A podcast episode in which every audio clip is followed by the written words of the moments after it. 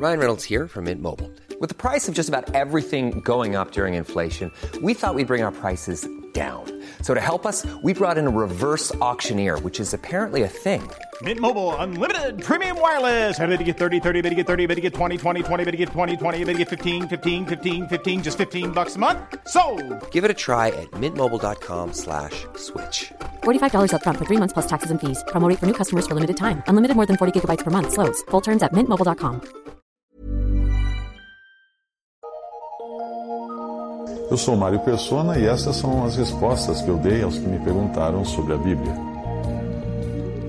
Você perguntou se o ide por todo mundo não teria sido dado à igreja. Não. O ide por todo mundo não foi uma ordem dada à igreja por uma razão bem simples. A igreja não existia antes de Atos 2. Portanto, a ordem foi dada diretamente aos apóstolos em um tempo em que estavam na condição de discípulos judeus do Messias de Israel. Era uma ordem dada em um contexto diferente. Existe muita confusão quando você aceita o que as denominações cristãs ensinam sem conferir o contexto do que cada coisa é ensinada na palavra de Deus. A ênfase que muitas denominações dão ao evangelismo está fora de lugar se nós considerarmos que a igreja não é uma organização evangelística. Não é papel da igreja evangelizar, como se fosse uma organização missionária, e nem salvar o mundo da fome e da miséria, como se fosse uma ONG beneficente beneficente. Não, a ocupação da igreja é com Cristo, não com incrédulos. E ela tem essa ocupação em quatro atividades, três ou quatro atividades básicas, todas elas culminando na adoração. Atos 2,42 diz que perseveravam na doutrina dos apóstolos e na comunhão e no partir do pão e nas orações. O evangelismo não é importante? É muito importante, é importantíssimo o evangelismo. Mas a igreja é um corpo de adoradores, não de evangelistas. Os adoradores, Deus procura. Os evangelistas, Ele dá. Adoração é ocupação com Deus. A evangelização é ocupação com incrédulos, no sentido de serem salvos para serem transformados em adoradores. Isso acontece no mundo, não na igreja, que é uma corporação formada por salvos. João 4, 21 a 24 diz assim: Disse-lhes Jesus, mulher, crê Disse-lhe Jesus: Mulher, creme que a hora vem em que nem neste monte, nem em Jerusalém adorareis o Pai. Vós adorais o que não sabeis, nós adoramos o que sabemos, porque a salvação vem dos judeus. Mas a hora vem, agora é, em que os verdadeiros adoradores adorarão o Pai em espírito e em verdade, porque o Pai procura a tais que assim o adorem. Deus é espírito e importa que os que o adoram o adorem em espírito e em verdade. Portanto, Deus procura, o Pai procura adoradores. O dom de evangelista, porém, é dado por Cristo a indivíduos para que saiam pelo mundo trazendo matéria-prima, por assim dizer, para a igreja. Isso é, os novos salvos. Os outros dons são voltados para os que já estão salvos. Veja Efésios 4, de 11 a 12, que ele mesmo deu uns para, apóstolos, e outros para profetas, e outros para evangelistas, e outros para pastores e doutores, querendo o aperfeiçoamento dos santos para a obra do ministério para a edificação do corpo de Cristo. Portanto, adoradores, o Pai procura. Evangelistas, Cristo dá. Quando Paulo escreve a Timóteo e, exorta, e o exorta a fazer a obra de um evangelista, isto pode significar que ele não tinha necessariamente o dom. Mas como acontece com todas as, as segundas epístolas de Paulo, a segunda carta a Timóteo também representa um tempo de, de ruína e abandono, quando Paulo é abandonado por todos no final. Em tempos assim é necessário aceitarmos a exortação como sendo também para nós, em nossos dias e assim nos empenharmos em fazer a obra de um evangelista, o trabalho de um evangelista. 2 Timóteo 4,5 diz: Mas tu se sóbrio em tudo, sofre as aflições, faze a obra de um evangelista, cumpre o teu ministério. Porém, eu volto a repetir, essa continua sendo uma atividade individual e não corporativa da igreja. As iluminações não compreendem o que é a igreja e o simples fato de serem denominações já demonstra isso, porque se compreendessem não teriam outro nome para identificar os cristãos ali e nem agiriam como organismos independentes do corpo. Essa falta de compreensão também do que é adoração em assembleia faz com que as igrejas, as denominações fiquem quase sempre ocupadas com o evangelismo. E isso pode chegar a um ponto tal que coloca um fardo sobre pessoas que não são evangelistas, isto é, não têm tal dom e são obrigadas a evangelizar. Lá são traçadas, nessas denominações são traçadas metas, são feitas, feitos gráficos de crescimento, são traçados planos de alcance mundial e as pessoas são treinadas como se fosse uma tropa de choque. Tudo isso é planejamento humano, nada tem a ver com o dom que Cristo dá às pessoas. A ordem de Jesus, ide por todo o mundo, foi dada aos apóstolos dentro de um contexto do judaísmo e não da igreja, que só seria fundada algum tempo mais tarde. Quer dizer que não devemos ir e evangelizar? É claro que nós devemos ir e evangelizar, porque tudo em Atos e nas epístolas nos mostra isso. Mas nós não podemos tirar um versículo do contexto para fazermos isso.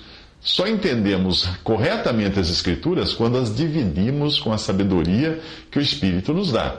É muito improvável que você entenda o caráter dos evangelhos se não entender corretamente as dispensações ou diferentes formas administrativas usadas por Deus ao longo da história.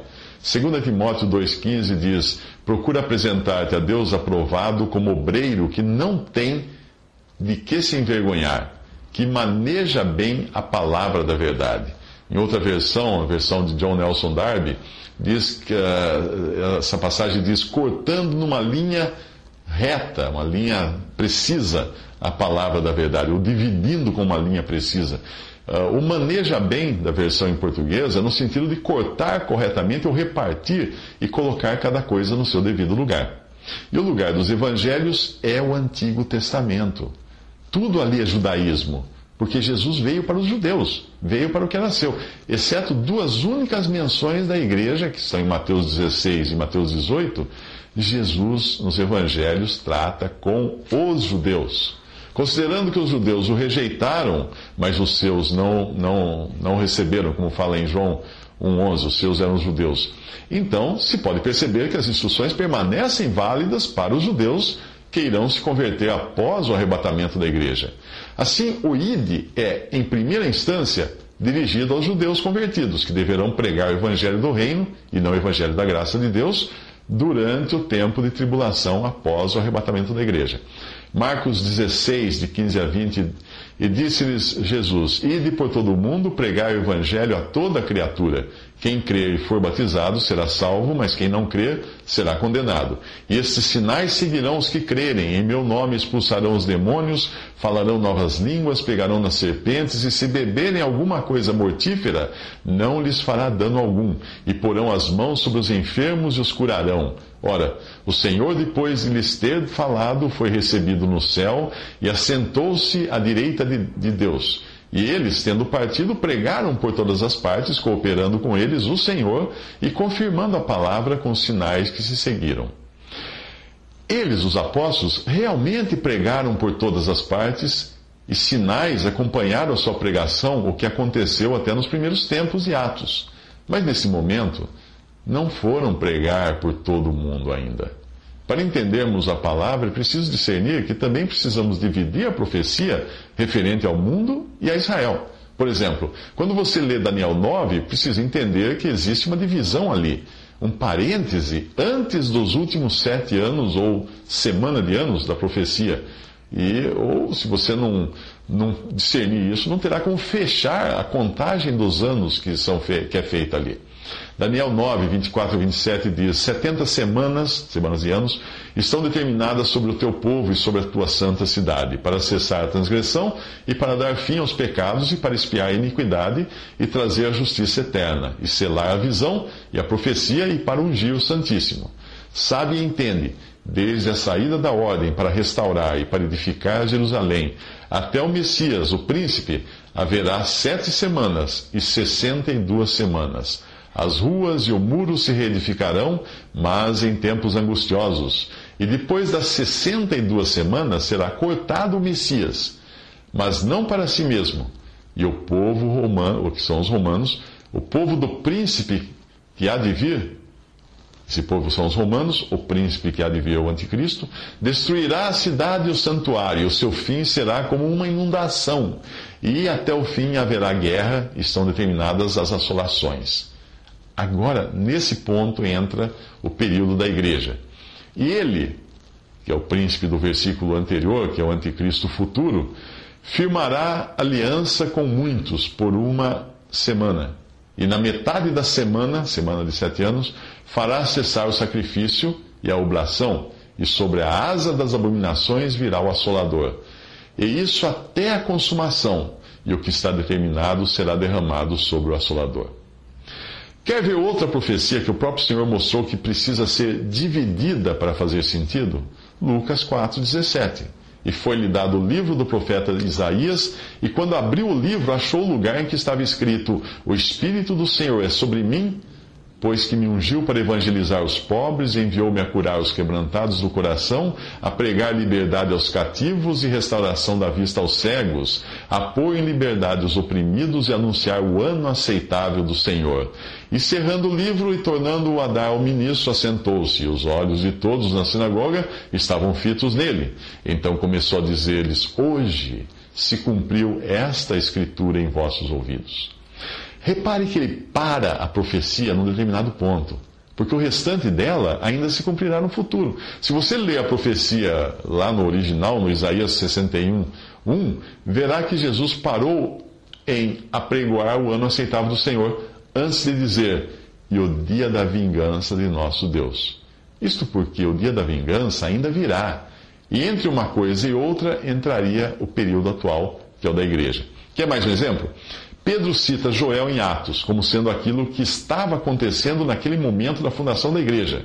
Em Atos 2, 16 a 21 diz: Mas isto é o que foi dito pelo profeta Joel e nos últimos tempos acontecerá, diz Deus, que do meu espírito derramarei, derramarei sobre toda a carne, e os vossos filhos e as vossas filhas profetizarão, e os vossos jovens terão visões, e os vossos velhos terão sonhos, e também do meu espírito derramarei sobre os meus servos e as minhas servas naqueles dias, e profetizarão. E farei aparecer prodígios em cima no céu, e sinais embaixo na terra, sangue, fogo e vapor de fumo. O sol se converterá em trevas e a lua em sangue antes de chegar o grande e glorioso dia do Senhor. E acontecerá que todo aquele que invocar o nome do Senhor será salvo. Será que nós vimos já o Espírito ser derramado sobre toda a carne? Será que nós já vimos prodígios em cima no céu e sinais embaixo na terra, sangue, fogo e vapor de fumo? Será que nós vimos o sol se converter em trevas e a lua em sangue? Não.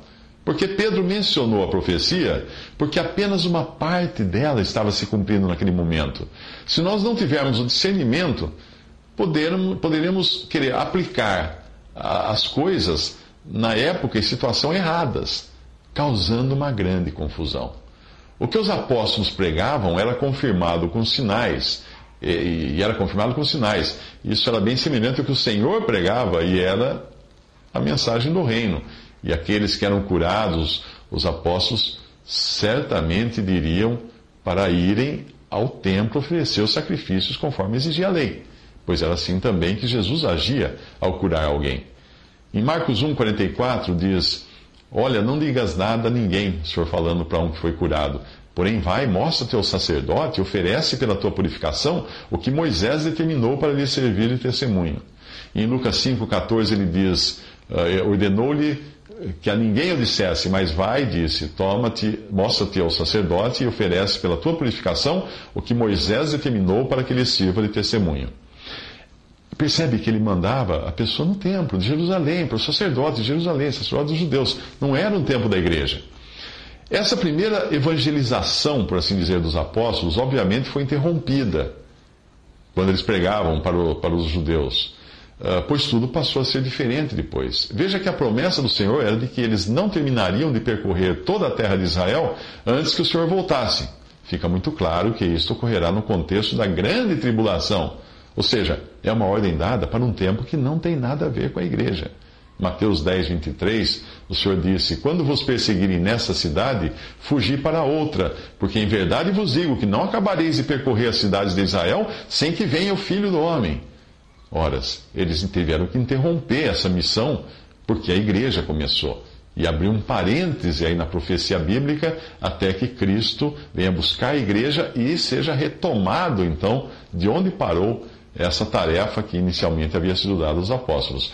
Os apóstolos estavam em uma condição muito diferente daquela que eles próprios estariam mais tarde e que nós hoje estamos como igreja. E, naquele momento dos evangelhos, eles não tinham o Espírito Santo habitando neles. E a partir de Pentecostes, então, eles já tinham. A própria mensagem de ir por todo o mundo não fazia muito sentido para aqueles judeus. E basta nós lermos em Atos, uh, o livro de Atos, para percebermos que houve muita relutância em entender que a igreja era um corpo formado por judeus e gentios igualmente salvos e com iguais privilégios. Foi somente com a revelação dada a Paulo do que era o corpo de Cristo que os outros apóstolos também passaram a entender a igreja, o que era a igreja. Antes disso, um gentil convertido ao judaísmo não tinha todos os privilégios que tinha um judeu nos tempos dos evangelhos. Por exemplo, o eunuco que se converte a Cristo em Atos 8 era um gentil convertido ao judaísmo, era um prosélito que ia a Jerusalém adorar, mas não podia entrar no templo, porque ele era eunuco, era castrado, e a lei não permitia o acesso, como diz em Deuteronômio 23, 1. Ah, aquele a quem forem trilhados os testículos ou cortado o membro viril não entrará na congregação do Senhor. Hoje nós não pregamos como os apóstolos pregavam nos evangelhos. Nós não anunciamos que o reino de Deus é chegado, porque o reino já está aqui. Não em sua forma manifesta ainda, porque o rei foi rejeitado, mas ele virá ser instalado no mundo quando Cristo voltar para reinar. Mas o reino, na sua esfera de reino, já está hoje aqui na terra. O, o evangelho que nós pregamos hoje é o da salvação pela fé em Cristo. No período da igreja que vemos em Atos, quando um apóstolo curava alguém, ele já não dizia para a pessoa apresentar seu sacerdote em Jerusalém e fazer ofertas exigidas pela lei para sua purificação, como o Senhor fazia antes, e como os próprios discípulos teriam que fazer antes nos tempos dos evangelhos. Dá para você perceber que nós estamos vivendo em outra dispensação? Após o arrebatamento da igreja, as coisas voltarão a ser bem parecidas com as condições dos tempos dos evangelhos. Haverá um governo que em muito se assemelhará ao Império Romano, porém com a introdução da democracia nele. É por isso que no último reino da estátua vista por Daniel, a estátua tem os pés de barro e ferro misturados. Em Daniel 2,33 diz que as pernas eram de ferro, os seus pés em parte de ferro e em parte de barro. O ferro era o mesmo material das pernas e representa o Império Romano que volta então no final dos tempos. Enquanto o barro nos fala de humanidade, porque o homem veio do barro. Democracia e poder colocado nas mãos do povo, ou seja, o ferro do governo misturado com o barro da humanidade, é isso que prevalecerá na última parte, durante a, o tempo após a, a, o arrebatamento da igreja. Nesse tempo, então, após o arrebatamento, as atenções se voltarão ainda mais para a Europa e para Israel. É disso que fala praticamente todo o Apocalipse, com exceção dos primeiros três capítulos e dos últimos capítulos. Portanto, encare muito do que você encontra nos evangelhos como instruções que foram suspensas até que o mundo esteja novamente configurado para elas serem colocadas em prática. O ID por todo o mundo foi dado nesse contexto. Mas será que isso significa que não devemos ir por todo mundo? É claro que nós devemos, mas não como igreja, e sim como indivíduos pregando o evangelho da graça de Deus e encaminhando aqueles que se convertem para estarem congregados onde o Senhor está no meio. O caráter individual, e não como igreja, da evangelização fica muito evidente em passagens como estas. Atos 8, de 4 a 5. Mas os que andavam dispersos iam por toda parte, anunciando a palavra, e descendo Filipe, a cidade de Samaria, lhes pregava Cristo. Percebe? Era uma ação individual de Filipe.